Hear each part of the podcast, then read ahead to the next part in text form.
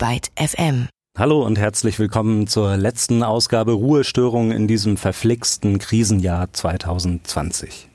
Mein Name ist Live Gütschow und wir blicken heute zurück auf eben dieses Jahr, das ab dem März weitgehend unter dem Schatten von Corona stand, diesem Virus, das auf Darstellungen immer so ein bisschen aussieht wie ein Ball mit vielen hineingeworfenen, fusseligen Dartpfeilen. Nichtsdestotrotz konnte das Reeperbahn-Festival mit Einschränkungen und unter zahlreichen Auflagen dennoch stattfinden und wir blicken heute noch einmal zurück auf die vielen Gespräche, die vielen Perspektiven, die rund um das Reeperbahn-Festival 2020 entstanden sind.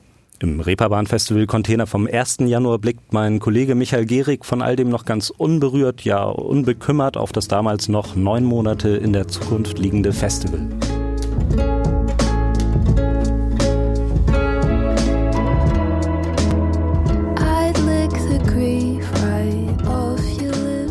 Welche Acts sollte man im Auge behalten? Wer schafft dieses Jahr den Durchbruch? Welche heißen Kandidatinnen und Kandidaten gibt es in der Newcomer-Kategorie für 2020? Einige dieser hoffnungsvollen Talente haben sich schon beim Reeperbahn Festival präsentieren dürfen, stehen jetzt kurz davor, den nächsten Schritt zu machen. Dazu gehört auch Arlo Parks. Es sind aber auch einige dabei, die vielleicht im September ihren ersten Reeperbahn Festival Auftritt absolvieren dürfen, die also noch am Anfang ihrer Karriere stehen, die dieses Jahr mitprägen könnten. Das also heute im Reeperbahn Festival Container hier auf Byte FM. Und von diesen Newcomern wie auch von den schon etablierten Acts hören wir heute einige schöne Gesprächsmitschnitte in Ruhestörungen, dem Podcast zum Reeperbahn Festival von Byte FM. 2020 war das Jahr, in dem Künstlerinnen und Künstler zunächst überwiegend und aus der Not geboren über Livestreams ihr Publikum fanden. So zum Beispiel auch die Band Odd Couple, die kommt aus Berlin und hat dieses Jahr ihr Album Universum Duo herausgebracht. Odd Couple, das sind Jascha und Tammo und die beiden haben im April mit Tordes Meyer darüber gesprochen, wie sie Konzerte ohne Publikum erlebt haben. Äh, ehrlich gesagt, ist es schon weird. Also äh, unsere Konzerte werden ja nicht so oft irgendwie äh, festgehalten und, und gefilmt und es war halt schon ein bisschen weird sozusagen, dass, dass weil wir haben halt die, die neuen Songs das allererste Mal überhaupt irgendwie live gespielt, dass man das dann halt gleich vor Kamera machen muss. Also deswegen, wir sind okay mit der Session, aber ähm, ja. Also halt vor Kamera. ist halt ein anderes Gefühl, wenn man irgendwie schon ein paar Wochen irgendwie auf Tour war. Äh, ja. Naja. Vor allem einfach halt vor Kamera und ohne Publikum. Ne? Das ist halt das Komische daran. Wie viele Leute sind denn tatsächlich da? Also ganz ohne Publikum ist es ja wahrscheinlich nicht. Naja, das sind ja nur, naja, sind halt nur die Leute, die da arbeiten. Ne? Das sind dann irgendwie zwei, drei Kameras und dann der Mischer, so eine Aufnahmeleitung und das war's. Das ist der Raum. Und wie holt ihr euch den Applaus? Gar nicht. Ja, das war ja auch so ein bisschen das Problem. das ist ja das Komische, die Stille nach den Songs diese wirkliche Stille. Ne? Ja.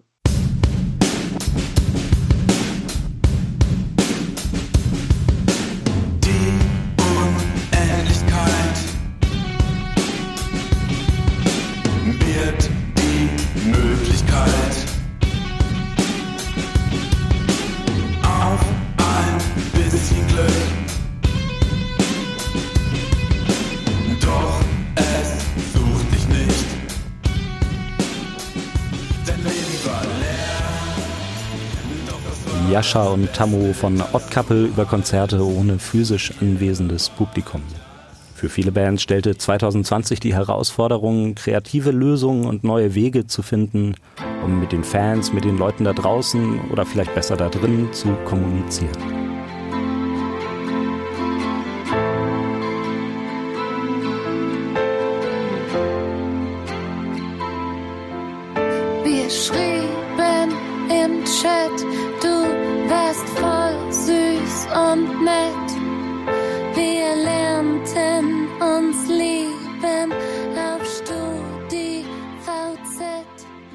Schwestern Nina und Lotta Kummer sowie Johann Bonitz sind zusammen die Band Blond. Sie kommen aus Chemnitz und haben dieses Jahr im Januar ihr Debütalbum Martini Sprite veröffentlicht. Blond konnten einen Großteil ihrer Tour dazu Anfang des Jahres noch spielen und zwar mit Chor und mit Tänzern, also so richtig groß und spektakelig.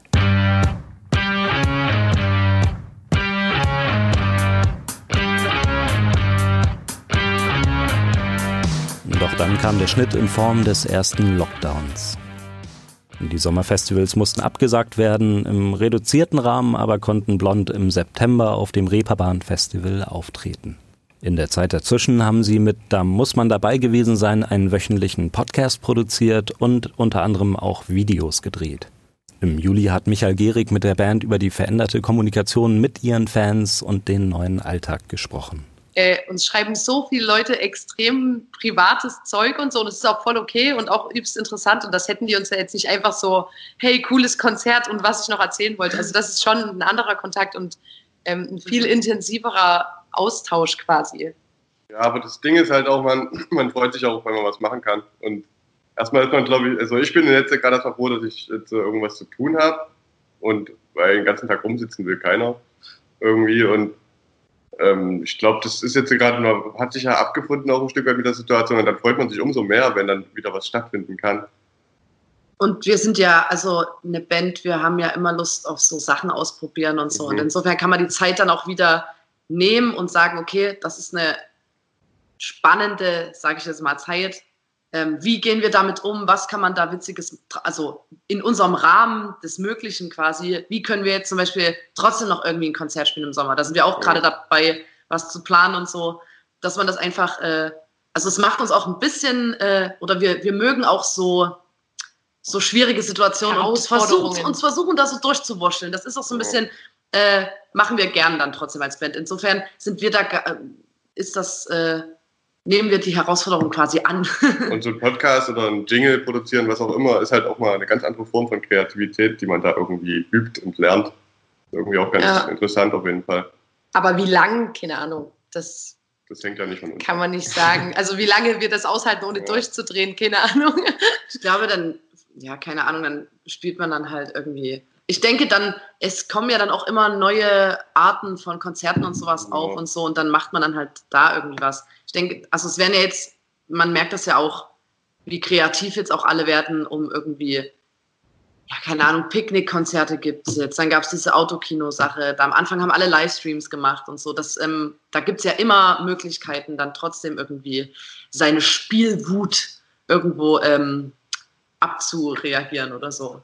Das Trio Blond aus Chemnitz, Nina, Lotta und Johann sind das, die konnten ihre Spielwut am 19. September auf dem Reeperbahn Festival 2020 ausleben. Wie für Blond bedeutete für viele Bands der veränderte Alltag einen neuen kreativen Fokus, ja eine neue Besinnung. So auch für die Kerzen, die sich einst im mecklenburgischen Ludwigslust zusammengefunden haben, die Pandemie in Berlin erlebt haben und uns dies dazu erzählten. Wir sind so produktiv, wie wir es wahrscheinlich äh, selten waren, ohne äh, eine konkrete Deadline gerade vor Augen zu haben. Weil ich glaube, das ist äh, das Einzige, womit man Künstler und Künstlerinnen motivieren kann, wirklich äh, produktiv zu sein mit Deadlines.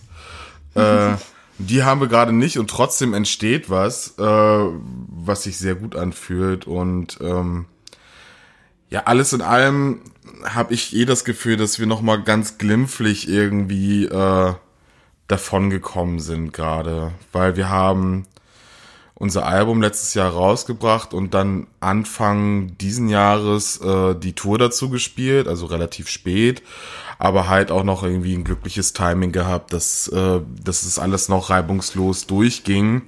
Ja, also von daher habe ich auch das Gefühl, dass wir eigentlich noch ganz gut äh, weggekommen sind bei der ganzen Nummer. Gerade natürlich fallen uns auch irgendwie äh, schöne Festival-Gigs raus und äh, es steht ja auch noch eine Tour an. Also wir haben ja äh, mit unserem Freund äh, Kaltenkirchen haben wir noch zusammen eine Tour offen, die Ende des Jahres stattfinden soll, wo natürlich große Fragezeichen gerade hinterstehen. Ähm, ja, aber alles in allem war eh gerade der Plan, äh, Songs zu schreiben und das können wir machen und haben auch irgendwie gerade echt Lust darauf, weil es irgendwie auch nichts anderes gibt, äh, was man machen könnte. Und deswegen ja, ist bei uns, also ohne dass es zynisch klingt, aber uns hilft es sogar gerade ein bisschen zusammenzukommen, uns aufeinander festzuzurren und zusammen zu schreiben und zu arbeiten aufgrund der Alternativlosigkeit einfach. Weil wir sonst nichts anderes zu tun haben gerade. Die Analogien zum ersten Album äh, sind da irgendwie ganz, ganz witzig, weil das erste Album wurde ja quasi in Ludwigslust geschrieben und da hatten wir, das war ja äh, in Ludwigslust aufzuwachsen, ist ja wirklich gelebt, gelebtes, also gefeiertes, zelebriertes Social Distancing. äh, weil's, weil das überhaupt mit Social da gar nicht so eine, so eine Sache ist. Ähm, und man hat nur sich und man hing nur im Proberaum rum und hat eigentlich nur Songs geschrieben aus, aufgrund der Alternativlosigkeit. Jetzt arbeiten wir am zweiten Album, es ist Corona und wir hängen nur zusammen rum aufgrund von Alternativlosigkeit und machen einfach Musik. Von daher fühlt sich das irgendwie ganz. Wann, äh, wann kriegt man in Berlin schon mal Alternativlosigkeit? Die Kerzen kannten sich also auch schon vor Corona ein wenig mit sozialer Distanz aus und versuchten in 2020, wie viele andere Acts auch, einfach das Bestmögliche draus zu machen. Im Mai, zum Zeitpunkt dieses Interviews, hofften die Kerzen noch darauf, im Herbst Konzerte zu spielen. Anfang August war dagegen schon klar, dass die meisten Festivals und Touren nicht stattfinden werden. Meine Kollegin Sophia Fischer hat damals mit der Berliner Musikerin Sophia Porternet über die Ausnahme Reeperbahn Festival gesprochen. Also klar, es ist auf jeden Fall die Gelegenheit, wieder mit, ähm, also vor Leuten zu spielen, die halt auch in der Industrie arbeiten und nicht unbedingt jetzt äh, einfach Fans. Ähm, insofern ist das eine super Gelegenheit, auf jeden Fall. Also ich habe auch letztes Jahr, als wir da gespielt haben, äh, sind dadurch dann auch wieder neue Kontakte entstanden und sowas ist auf jeden Fall super. Aber klar, man kann nicht wirklich nachholen, was jetzt nicht passiert ist. Es ist einfach sozusagen die nächste Gelegenheit, ähm, sich zu zeigen. Und ja, insofern ist das Reeperbahn Festival halt, ähm, ja, es ist cool, da zu spielen auf jeden Fall.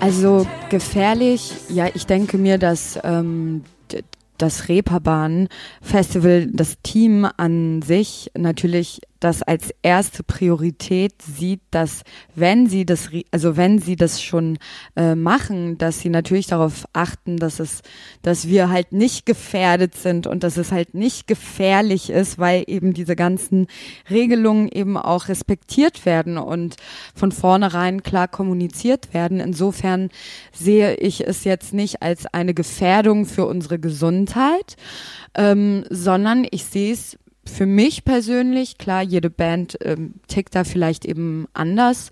Für mich ist es eine gute Gelegenheit, weil ich habe jetzt auch die Zeit und ich finde äh, ich finde das Konzept gut vom Re Reeperbahn Festival und mir gefällt auch das äh, ja, man ist ja Teil von äh, einem ganzen äh, Netz von Künstlern, die dann da auftreten. Und ich finde es immer spannend, eben auch zu sehen, wer da alles spielt. Und ich, ich bin gerne Teil davon und ich freue mich, wenn, wenn man, ähm, wenn man diese Gelegenheit äh, bekommt. Und ich habe ja letztes Jahr da schon gespielt und ähm, ich bin auch froh, dass ich wieder dieses Jahr dort spielen darf.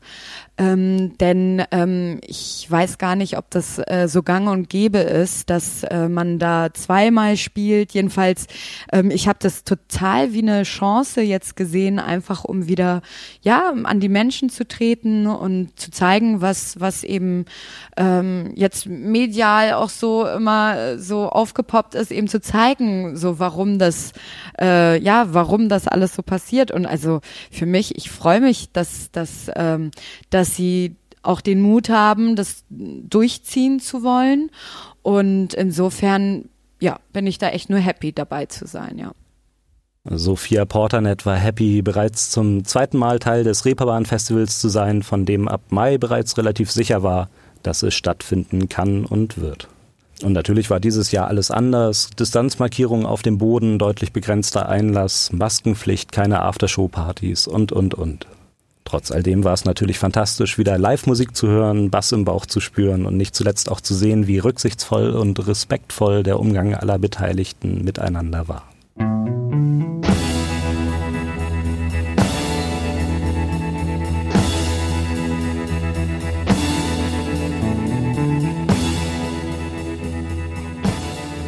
Konnte zum Beispiel die fantastischen International Music aus Essen im Übel und Gefährlich sehen, deren Bassist und Sänger Petro Crescenti übrigens die ebenso fantastische Sendung Boscha Brasil hier bei uns auf Byte FM moderiert.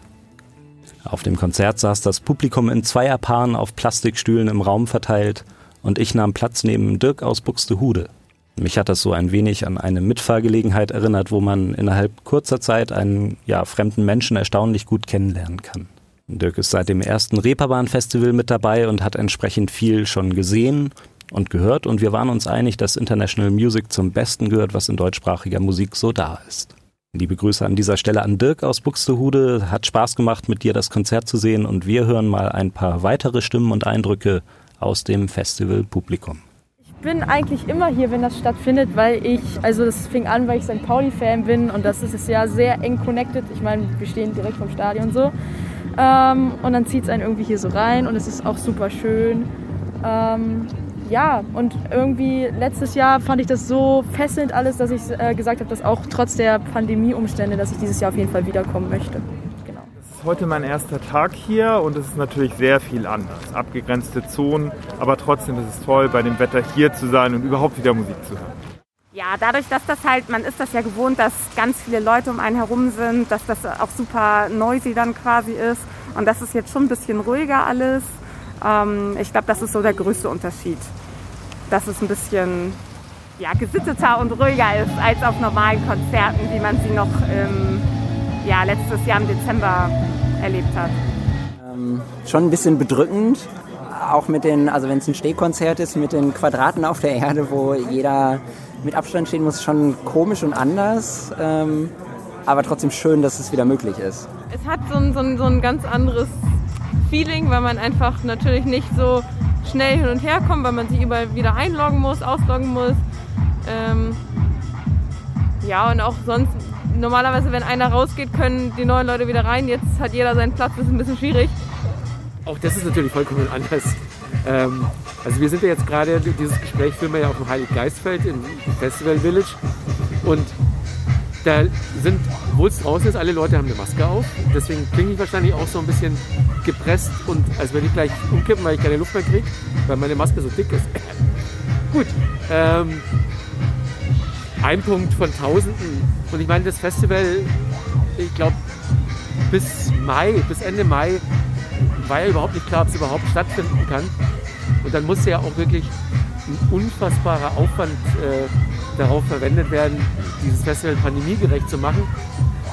Und jetzt ist es losgegangen und keiner weiß, ist es wirklich pandemiegerecht. Das ist halt ein Riesenexperiment für alle Beteiligten. Aber es ist ein wichtiges Experiment, weil man eben auch einfach mal rausfinden muss, ob Live-Musik unter diesen Umständen, die wir jetzt gerade haben und die uns vielleicht auch noch eine ganze Weile begleiten, überhaupt Sinn macht. Für die Künstlerinnen und Künstler, fürs Publikum, bringt es überhaupt? Könnte man äh, eventuell auch jetzt als nicht staatlich subventionierter Club ähm, oder, oder äh, Eventveranstalter damit überhaupt Geld verdienen. Und das muss das Reeperbahn Festival jetzt leisten, weil ist ja kein Geheimnis, dass die ein bisschen was von der Stadt kriegen und das relativ risikofrei machen können. Und jetzt einfach mal Helm auf, Maske auf und durch. Und durch sind sie alle gekommen, das Publikum, die Künstlerinnen und Künstler und nicht zuletzt die VeranstalterInnen und all die zahlreichen helfenden Hände, die das Reeperbahn Festival in diesem schwierigen Jahr möglich gemacht haben. Mein Name ist Live Gütschow. Ich danke euch fürs Zuhören. Abonniert und kommentiert diesen Podcast gerne, wenn ihr mögt. Das war Ruhestörung der Reeperbahn Festival Podcast von Byte FM. Nächste Woche hört ihr hier wieder meine Kollegin Leonie Möhring. Bis dahin macht es gut, genießt das neue Jahr und tschüss.